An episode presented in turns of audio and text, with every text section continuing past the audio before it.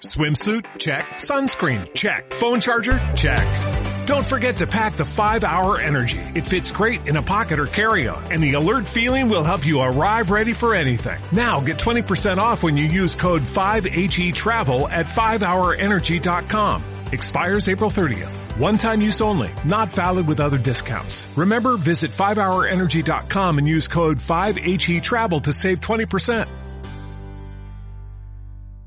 Bienvenido al episodio número 12 del podcast que más vida te da. Estoy encantadísima de que estés aquí conmigo una semana más. Ya sabes que siempre te digo que la magia ocurre fuera de tu zona de confort. Y por magia me refiero a tu crecimiento, tu aprendizaje, tu evolución y tus conquistas. Sin embargo, nos cuesta una barbaridad salir de nuestra zona de control. Y cuando lo hacemos nos suele entrar un miedo tremendo al fracaso y al rechazo. Pero se suele decir que aquello que más miedo te da es lo que más necesitas hacer. Y yo esto lo creo fielmente. Es más, suelo usar este miedo como señal de que estoy haciendo lo correcto. La gran mayoría de nosotros, si no todos, experimentamos esta sensación de miedo cuando estamos ante una situación nueva para nosotros, como empezar un nuevo trabajo, cuando te decides a lanzar algo por tu cuenta, cuando vas a dar una charla en público o cuando hablas con una persona que crees que está en otra liga. Pero además, según el International Journal of Behavioral Science, aproximadamente el 70% de la población experimenta en algún momento de su vida el conocido como el síndrome del impostor. Estas personas creen que su éxito o resultados se deben a la suerte y no a su talento o capacidades. Son incapaces de interiorizar su propio éxito y a menudo viven con la sensación de que no están a la altura de la situación, trabajo o persona. Es decir, de no ser suficientemente buenos y experimentan miedo a ser descubiertos como un fraude.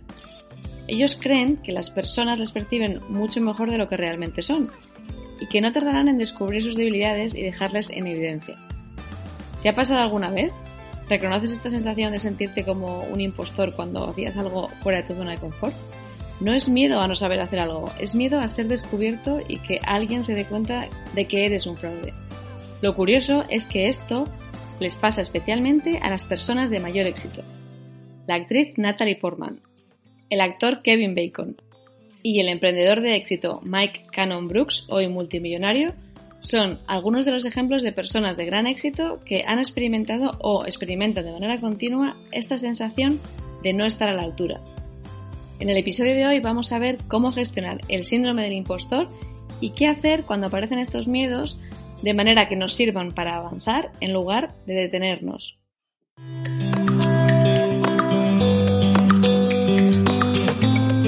Hola, soy Paloma V, emprendedora, divulgadora de liderazgo personal e inconformista por naturaleza.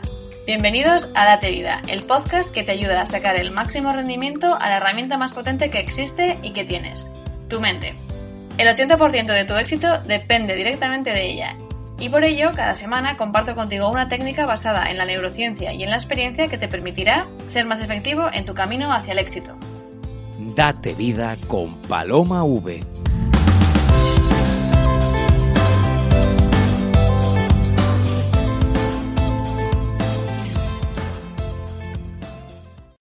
Natalia Gironella es el nombre de la mejor profesora que he tenido yo nunca. Era mi profesora de comunicación. El primer año que empezó a dar clase, ella ya recibió el premio a la mejor profesora entregado por los alumnos. Y pensó, esto se lo deben dar a todos los profesores nuevos para animarles, pero este premio lo ha recibido en multitud de ocasiones, y siempre cree que es por algo externo a ella. Ella reconoce tener el síndrome del impostor y le cuesta muchísimo creer que es tan buena como la gente cree. Pero ya te digo yo que lo es. Kevin Bacon ha rodado más de 65 películas, ha dirigido otras tantas y ha ganado varios premios del Sindicato de Actores, tres Globos de Oro y ha sido elegido por The Guardian como uno de los mejores actores que no ha sido nunca nominado al Oscar. Su filmografía es tan apabullante que en 2012 unos estudiantes acuñaron el número de Kevin Bacon o número de Bacon, que es el número de actores que separa a un actor o actriz con Kevin Bacon. Puedes buscarlo en Google, solo tienes que poner el nombre de un actor acompañado de la palabra número de Bacon y te aparecerá la cantidad de actores que le separa de Kevin Bacon. No hay duda que Kevin Bacon es un nombre de éxito. Sin embargo, en una entrevista que concedió al periódico El País en 2017 declaró que tenía miedo. Kevin dijo que tenía un miedo irracional a que descubrieran que él era un fraude, un impostor. Uno tiende a pensar que nadie que haya llegado tan alto podría tener dudas acerca de su propia valía, pero son precisamente las personas que llegan más arriba y tienen más éxito las que padecen el tormento de estos pensamientos que dilapidan la alegría del triunfo. El síndrome del impostor es un fenómeno psicológico que tiene su nombre desde que en 1978 las psicólogas Pauline Clance y Susan Imes lo comenzaron a estudiar. Consiste en experimentar una sensación de no ser lo suficientemente bueno o no estar a la altura de algún trabajo o situación. Es la idea de que en algún momento alguien va a descubrir tus debilidades y te va a dejar en evidencia. Los que lo padecen tienen la sensación de no estar a la altura, de no ser lo suficientemente rigurosos, competentes o capaces, es decir, de ser unos impostores. Estas personas asumen que su éxito es cuestión de suerte y nunca lo achacan a su inteligencia o talento, sino a factores externos o al hecho de que han trabajado muy duro para lograrlo. No sé si sabes que Natalie Portman fue alumna de Harvard y años más tarde, dando un discurso, contó que ella desde el momento que la aceptaron pensó que era un error. Y durante todo el tiempo que estuvo allí estudiando, siguió pensando que estaba allí por las razones equivocadas, quizás porque era famosa, pero nunca por su talento y por su inteligencia. Mike Cannon Brooks es el cofundador de Atalassian, una empresa de software que le ha hecho hoy en día multimillonario. Él cuenta que cuatro años después de fundar la empresa, teniendo ya 70 empleados, se presentaron al premio Mejor Emprendedor del Año de su región. Él comprobó la lista de competidores que se habían presentado al premio y decidió que no tenían ninguna opción de ganar, así que ni siquiera se presentó a la entrega de premios. Menos mal que su socio Scott no tiene el síndrome del impostor y él sí que se presentó, porque ganaron. Este premio les llevó a los premios nacionales de mejor emprendedor que también ganaron. Y finalmente tuvieron que acudir como representantes de Australia al Premio Internacional de Mejor Emprendedor del Año. Estando allí, rodeado de los mejores emprendedores del mundo, Mike empezó a hablar con el representante de Portugal, un señor de 65 años que llevaba 40 años gestionando su empresa y tenía 30.000 empleados. Y tras tomar un par de vinos, Mike le dijo que él sentía que ellos no debían estar allí, y que en algún momento alguien se iba a dar cuenta de esto y les iba a mandar de vuelta a Australia. Entonces fue cuando se produjo un silencio. Y después el ganador portugués le dijo que él sentía exactamente lo mismo y que sospechaba que todos los ganadores que estaban allí también lo hacían. Le dijo que no le conocía bien a él ni sabía nada de software, pero que lo más probable era que ellos estuvieran haciendo algo bien, y por ello debían seguir haciéndolo. En ese momento fue cuando Mike se dio cuenta que él no era el único, y que esto le pasaba mucho a las personas que tienen gran éxito. Mike cuenta que lo suyo con el síndrome del impostor es algo crónico, que no solo le pasa en el entorno profesional, sino que también le sucede en el entorno personal. De hecho, Mike conoció a su mujer en la sala de espera de un aeropuerto. Ella se acercó a él porque pensaba que Mike era otra persona. Mike, según la vio acercarse, pensó que esta era una chica que estaba totalmente fuera de su alcance. Pero aún así, siguió la conversación e intentó alargar la conversación lo máximo posible. Al final consiguió su teléfono y acabó invitándola al evento de entrega de premios de Mejor Emprendedor. Hoy en día, Mike y su mujer, después de una boda y cuatro niños, siguen felizmente casados. Las personas que padecen el síndrome del impostor experimentan una duda constante sobre sí mismas y una sensación de fraude intelectual. Creen que se les sobrevalora a pesar del éxito. Sin embargo, por contradictorio que parezca, estas personas suelen tener una gran confianza en sí mismos y una alta autoestima, y por ello suelen conseguir grandes resultados. El que fuera director general de Starbucks, la cadena de cafeterías, Howard Schultz, confesó que tanto él como otros directores generales de grandes multinacionales se sentían de la misma manera. Él decía que muy poca gente va a llegar a un puesto de semejante responsabilidad creyendo que están cualificados para ejercer de director general y responsabilizarse del empleo y servicio de millones de personas. Entonces, ¿cómo puede uno superar esta sensación de ser insuficiente? Hay cuatro cosas que puedes hacer para sacarle el máximo provecho a estos miedos. El primer punto es que siempre que tengas la sensación de no ser suficiente o de no estar a la altura, En lugar de bloquearte y congelarte, sigue avanzando. Utiliza este miedo como una señal de que estás en el lugar adecuado, fuera de tu zona de confort, es decir, donde ocurre la magia. Haz esto tanto si se trata de una nueva posición laboral, una nueva empresa o una persona que acabas de conocer y te impone mucho. Hace poco me contó un amigo mío de Londres una historia muy divertida por la cual un aristócrata inglés acabó yendo a tomar el té a casa de mi amigo. Mi amigo estaba nerviosísimo. Le preocupaba mucho qué impresión le iba a causar al duque él y su casa. ¿Conseguirían estar a la altura? Así que lo primero que hizo, según le abrió la puerta, fue decirle Oye, ya lo siento, pero estoy nerviosísimo porque me impones mucho. No sé qué te va a parecer mi casa, esto y aquello, y el duque se echó a reír y le quitó mucho hierro la situación, y desde entonces se han hecho súper amigos. Porque a las personas nos encanta la autenticidad, así que sigue avanzando. No te bloquees ante estas nuevas situaciones.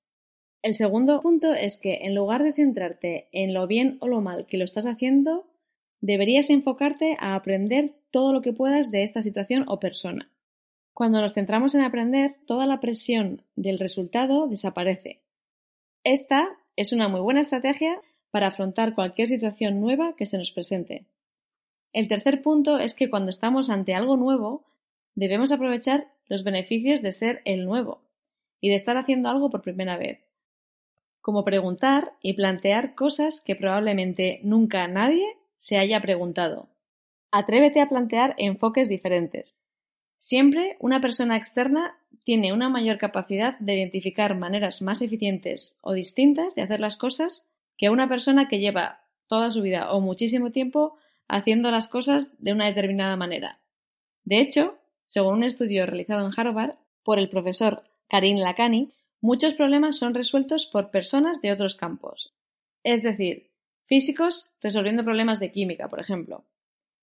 Esto es algo que sabe bien la empresa farmacéutica Eli Lilly, que ha creado una plataforma llamada Innocentive, a través de la cual publican los retos o problemas que tiene la compañía para que personas externas los resuelvan con una mirada fresca.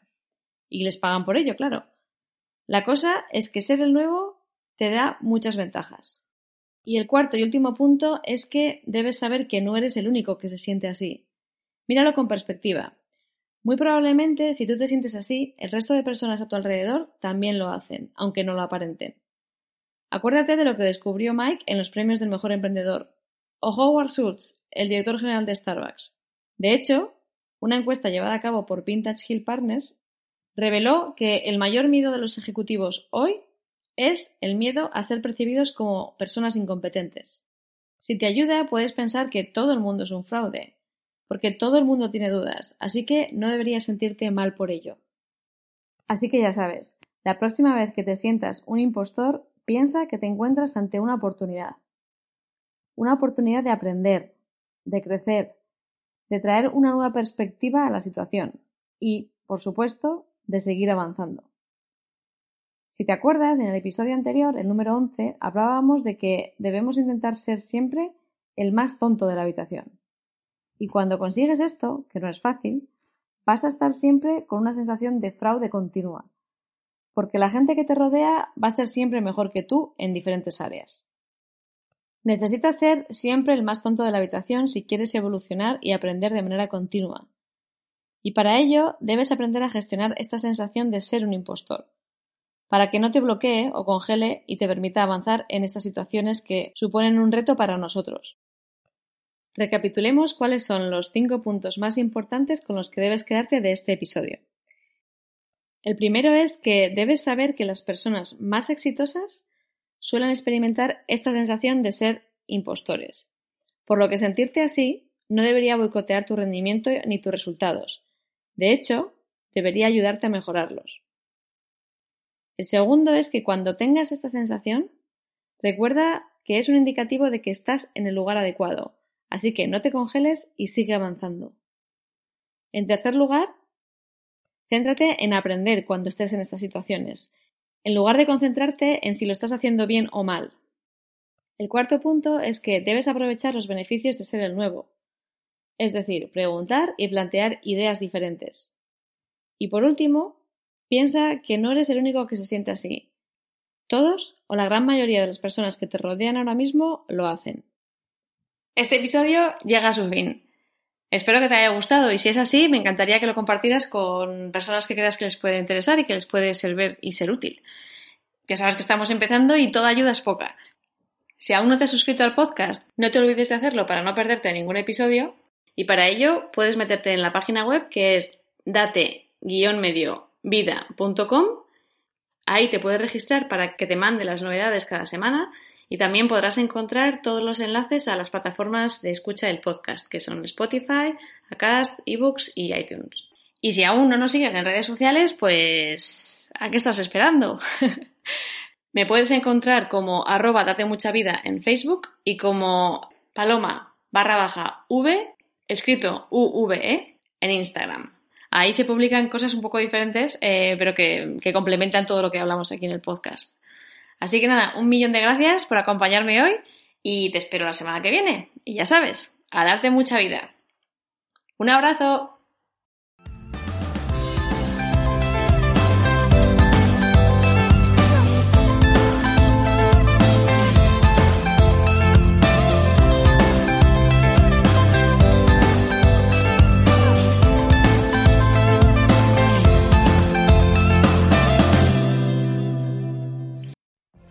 What if you could have a career where the opportunities are as vast as our nation, where it's not about mission statements, but a shared mission? At U.S. Customs and Border Protection, we go beyond to protect more than borders, from ship to shore, air to ground, cities to local communities. CBP agents and officers are keeping people safe. Join U.S. Customs and Border Protection and go beyond for something far greater than yourself. Learn more at cbp.gov/careers.